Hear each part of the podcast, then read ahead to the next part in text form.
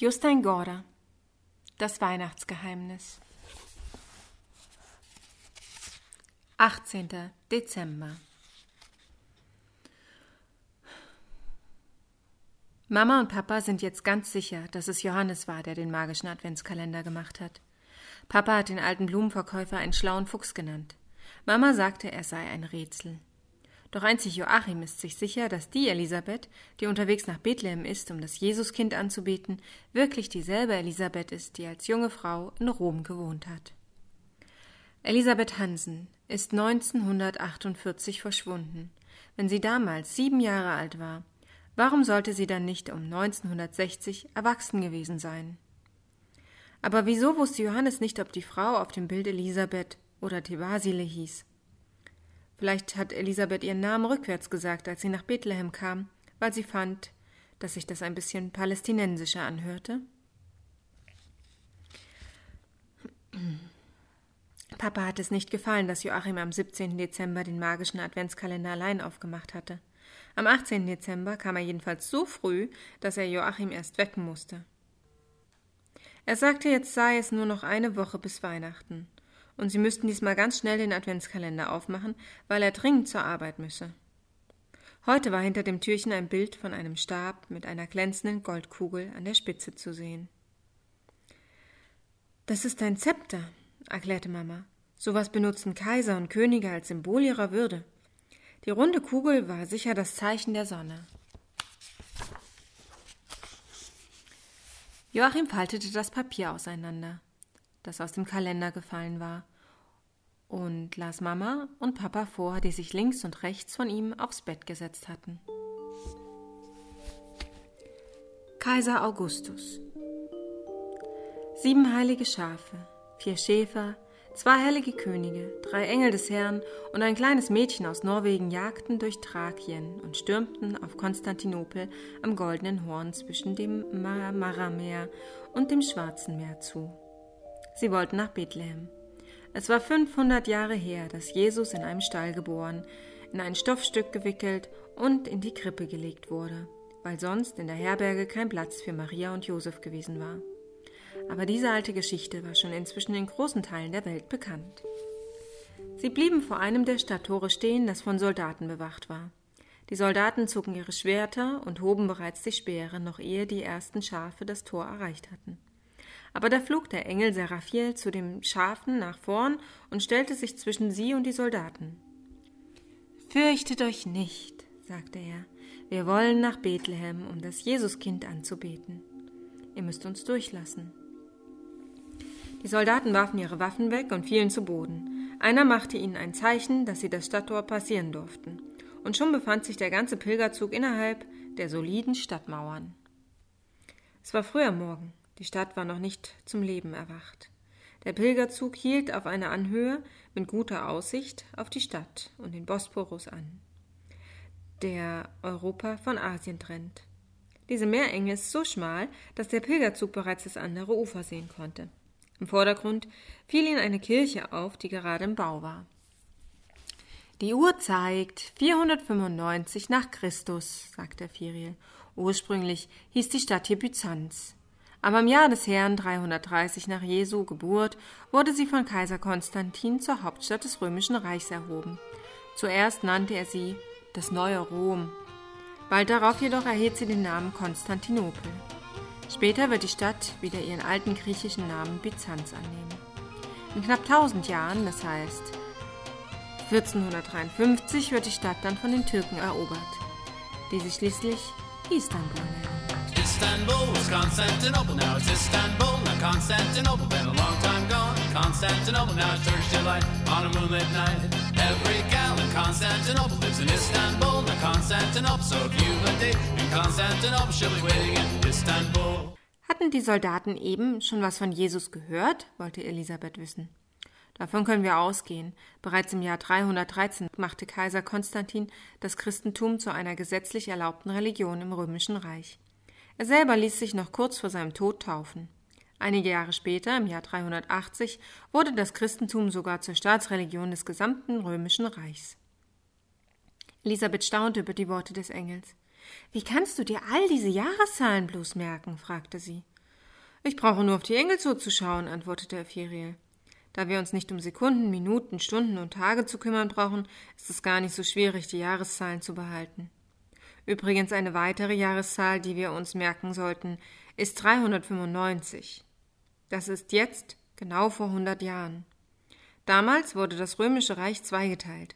In Konstantinopel wurde die Hauptstadt des Oströmischen Reiches. In diesem Moment kam der Engel Seraphiel dazu. Er zeigte auf eine schöne Kirche und sagte Die Kirche da ist eine Basilika und wurde von Kaiser Konstantin zu Ehren der Weisheit Gottes errichtet. In wenigen Jahren wird sie abbrennen.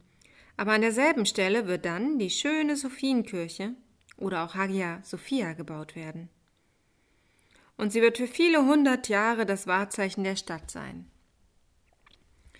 Cyrenius hatte sich währenddessen mehrmals geräuspert. Wir müssen den Bosporus überqueren, sagte er. Dann ist es nicht mehr so weit bis nach Syrien. Dixie. Auch Josua stieß wieder energisch mit dem Hirtenstab auf den Boden. Nach Bethlehem. Nach Bethlehem. Sie liefen durch die Stadt und standen schon bald am Rand des Goldenen Horns. Bei den Landungsbrücken trat ihnen ein stattlicher Mann in farbenfrohen Kleidern und mit einem glitzernden Zepter in der einen Hand entgegen. In der anderen Hand hielt er ein dickes Buch. Muriel schwebte schon wieder in der Luft, um sein Fürchte dich nicht zu sagen. Aber der stattliche Mann achtete nicht auf das Engelskind. Er kam direkt auf sie zu und erklärte Ich bin Kaiser Augustus und werde euch über den Bosporus führen. Ich empfehle euch, diese Geste ohne unangenehme Proteste anzunehmen. Er zeigte auf ein Schiff mit mehreren großen Segeln, und siehe da, die Schafe sprangen bereits von sich aus an Bord. Dann gehörst du zu uns, sagte Ephiriel. Elisabeth drehte sich zu dem Engel um und sagte Ich wusste gar nicht, dass Kaiser Augustus ein Christ war. Da huschte ein rätselhaftes Lächeln über das Gesicht des Engels. Aber der alte römische Kaiser spielt schon seit vielen hundert Jahren als eine Art blinder Passagier im Weihnachtsevangelium mit. Und Gottes Reich steht allen offen, auch denen, die ohne Fahrkarte reisen. Elisabeth fand, dass die Worte des Engels den Himmel noch größer machten, als sie sich das vorgestellt hatte. Und sie bewahrte die Worte in ihrem Herzen. Bald hatte die große Pilgerschar das andere Ufer des Bosporus erreicht. Als er an Land ging, stellte sich Elisabeth kurz dem römischen Kaiser vor und fragte, was er denn da für ein Buch unter den Arm hielte. Sicher dachte sie, würde er darauf antworten, dass es die Bibel sei oder doch wenigstens ein Gesangbuch, denn das konnte der Himmel doch wirklich von einem alten Kaiser verlangen, der plötzlich beschlossen hatte, mit ihnen nach Bethlehem zu kommen. Aber Kaiser Augustus sagte, das ist das heilige Volkszählungsregister. Mehr sagte er nicht. Er war so stattlich und stolz, dass es ihm offenbar nicht gefiel, lange zu reden, jedenfalls nicht mit kleinen Mädchen. Elisabeth kam das ein bisschen komisch vor. Schließlich könnte ein römischer Kaiser doch nicht jeden Tag mit einem Mädchen sprechen, das einem Lamm hinterhergerannt war, das aus einem Kaufhaus in Norwegen geflohen war und nun nach Bethlehem wollte, weil es das ewige Gebimmel der vielen Registrierkassen nicht mehr ertragen konnte. Der Schäfer Josua stieß schon wieder mit dem Hirtenstab auf den Boden. und erinnerte sie an ihr Ziel. Aber sie waren noch gar nicht lange unterwegs, als sie schon wieder auf einer Anhöhe oberhalb der Stadt Kalchedon stehen blieben. Unten in der Stadt wimmelte es nur so von Priestern. Es schien einen ganzen Schwarm von ihnen zu geben. Elisabeth wunderte sich über den Anblick. Er schreckte sie fast. Fürchte dich nicht, sagte da aber der Engel Seraphil. Die Uhr zeigt 451 Jahre nach Jesu Geburt, und dort unten wird gerade die größte Kirchenversammlung in der Geschichte des Christentums abgehalten.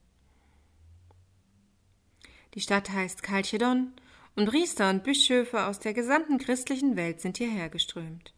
Und worüber reden Sie? wollte Elisabeth wissen. Der Engel lachte. Sie versuchen sich über die wahre christliche Lehre zu einigen. Und schaffen Sie es? Hm, nach langen Diskussionen kommen sie zu einer Erklärung, die besagt, dass Jesus Gott und Mensch zugleich war. Aber sie diskutieren auch über viele andere Fragen. Einige Priester sind so sehr darauf versessen herauszufinden, was der einzig wahre Glauben ist, dass sie in der Eile das Allerwichtigste vergessen. Jetzt machte Elisabeth große Augen. Was ist denn das Allerwichtigste? Dass Jesus auf die Welt gekommen ist, um die Menschen zu lehren, gut zueinander zu sein keine andere Lektion fällt den Menschen schwerer und keine andere ist wichtiger. Es ist nicht so wichtig zu wissen, wie viele Engel es im Himmel gibt oder ob Gott einen Splitter im kleinen Finger hat. Hat er denn wirklich? Es spielt keine Rolle, hörst du? Es ist viel wichtiger, dass du den Balken in deinem eigenen Auge siehst. Elisabeth fand diese Antwort sehr schwer zu verstehen, aber sie bewahrte die Worte des Engels wieder in ihrem Herzen. Später würde sie sie vielleicht besser begreifen. Die beiden Weisen waren offenbar nicht ganz zufrieden mit dem, was der Engel gesagt hatte. Kaspar legte den Kopf schräg und meinte lässig Im Grunde ist es auch gar nicht nötig, an Engel zu glauben. Viele meinen, dass solche Vorstellungen sehr wenig mit dem zu tun haben, was Jesus uns lehren will. Der Engel Firie blickte dem Weisen tief in die Augen, um ihn zum Schweigen zu bringen, und das schien zu helfen, jedenfalls fürs Erste. Aber nun ergriff Balthasar das Wort. Alle Erzählungen über Engel könnten ohne weiteres Märchen sein. Aber kein Märchen war, dass Jesus die Menschen lehren wollte, gut zueinander zu sein. Erst jetzt widersprach Ephirie. Mit sehr höflicher Stimme sagte er: Die Engel benutzen nie so starke Worte. Aber ich muss nun doch sagen, dass dieser Unsinn so ungefähr das Dümmste ist, was ich je gehört habe, jedenfalls was diese Pilgerfahrt betrifft. Ihr solltet euch beide schämen oder im Morgenland bleiben und nicht mit solch losen Reden nach Westen wandern. Genau, fügte Omoriel hinzu, ihr solltet euch beide schämen, jetzt bin ich beleidigt. Im nächsten Moment machte Umoriel etwas, was Elisabeth nie von den Engeln im Himmel erwartet hätte. Er hielt eine Hand vor sein beleidigtes Gesicht und drehte den beiden Weisen aus dem Morgenland eine lange Nase. Geschieht euch ganz recht, rief das Engelskind. Jawohl! Eine gewisse Nervosität überkam jetzt die heilige Prozession. Der Engel Seraphiel räusperte sich zweimal und breitete seine Arme aus, um zu zeigen, dass er keine Waffen bei sich hatte. Es ist leicht, den Mut zu verlieren, wenn sogar unsere Nächsten nicht mehr an uns glauben. Aber selbst wenn wir uns in solchen wichtigen Glaubensfragen nicht einigen können, so dürfen wir doch nicht anfangen, uns zu streiten. Und nun bitte, lasst uns versuchen, alle bösen Worte und alle bösen Gesten schnell zu vergessen. Der Schäfer Josua stimmte den letzten Redner offenbar zu, denn nun stieß er mit dem Hirtenstab auf den Boden und sagte wieder Nach Bethlehem. Nach Bethlehem. Da setzten sie sich abermals in Bewegung und wanderten jetzt durch Phrygien.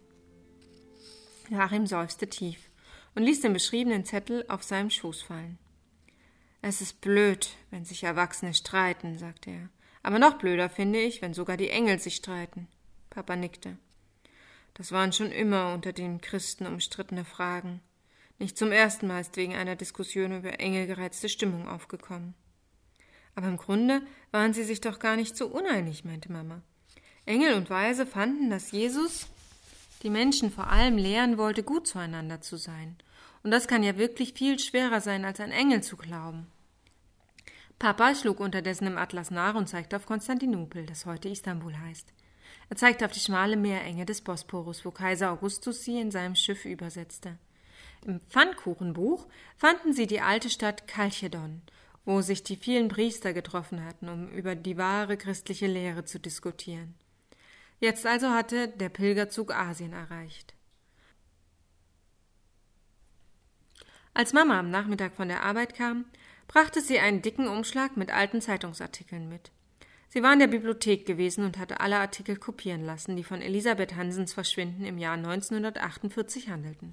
Papa Mama und Joachim setzten sich an den Kaffeetisch und lasen gemeinsam die alten Zeitungsausschnitte. Ganz besonders genau sahen sie sich Elisabeth Hansens Gesicht auf dem Foto an.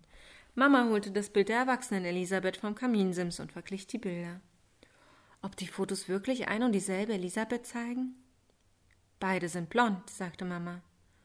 Und haben sie nicht auch beide die gleiche, ein bisschen spitze Nase?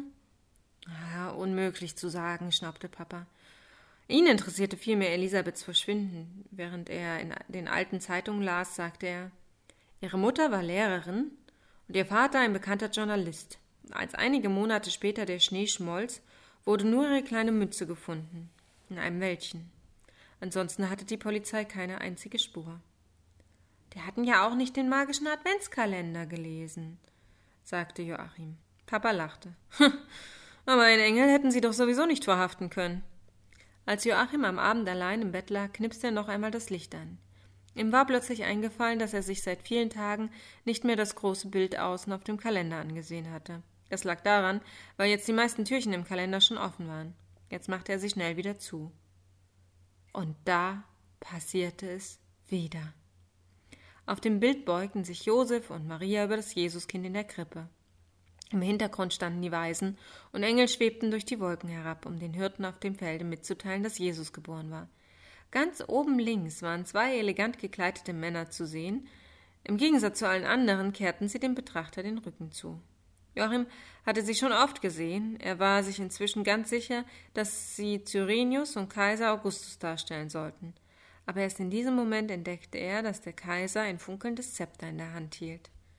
Hatte er das Zepter schon in der Hand gehalten, als Joachim den magischen Adventskalender im Buchladen entdeckt hatte? Oder hatte sich das Zepter selber gezeichnet?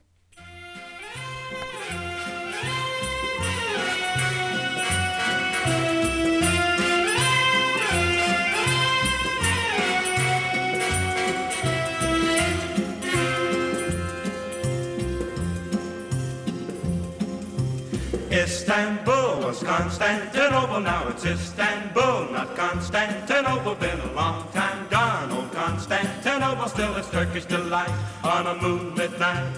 Every gal in Constantinople lives in Istanbul, not Constantinople. So if you've a date in Constantinople, she'll be waiting in Istanbul.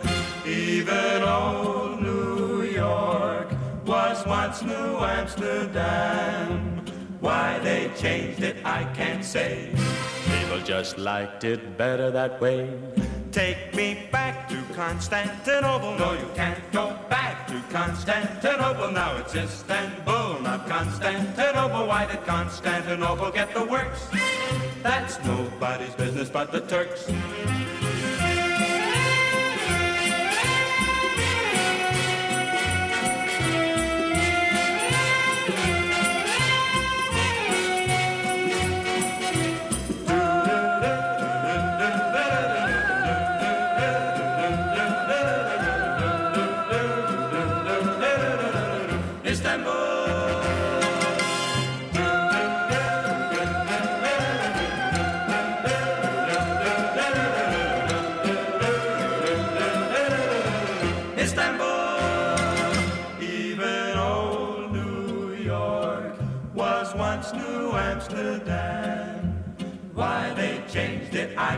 Say. People just liked it better that way.